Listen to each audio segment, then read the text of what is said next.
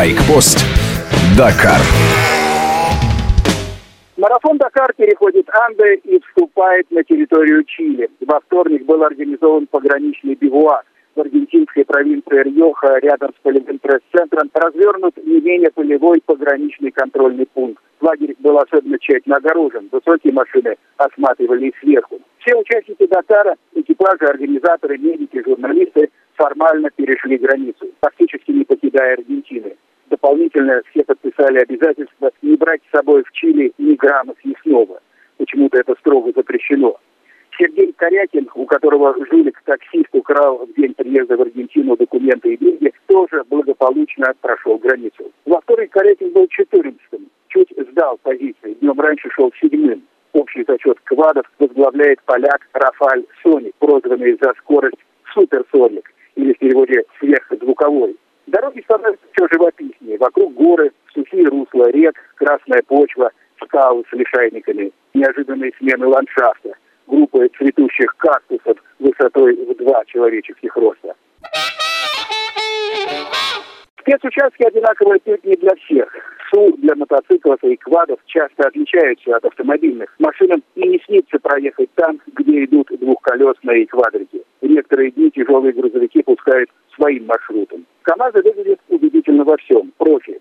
Их уважают, им завидуют одновременно. Мечтают оттеснить с первых позиций, пока не получается. После третьего этапа первый Айрат Мардеев.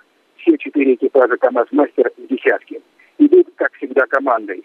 Во вторник в лагере случайно застал Насара Алятия, лидер общего зачета внедорожников, только что въехал в Бивуак. Уверен подтвердил намерение выиграть Дакар.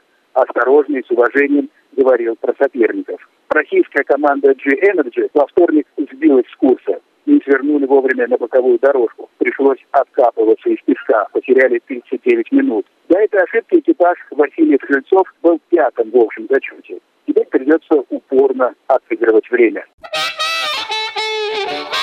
Мотоциклистов во вторник всех удивил новичок Дакара Матиас Болтнер из команды Red Bull выиграл спецучасток дня. Матиас 27-й в стартовой классификации. Из кроссменов, дважды чемпион мира по мотокроссу. Эти ребята могут очень быстро ехать. В Дакарах их беда в другом. Часто думают уже в воздухе. И с навигацией бывает не в ладах. Но это, видно, не тот случай. Восьмой в первый день, шестой во второй, и вот первый подиум дня. В общей классификации Пареда, Гонсалвес, Волкнер и только четвертый Марк Кома. Отставание небольшое, 11 минут первая пятерка идет практически вровень. По сути, гонка только начинается.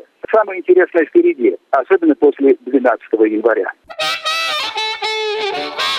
С вами был Сергей Фонтон, старший байкпост для тех, кто неравнодушен к мотоциклам и моторным видам спорта. Программа передвигается по Южной Америке вместе с марафоном «Дакар». Короткая рубрика каждый день. И в будни, и в выходные. Байкпост Дакар.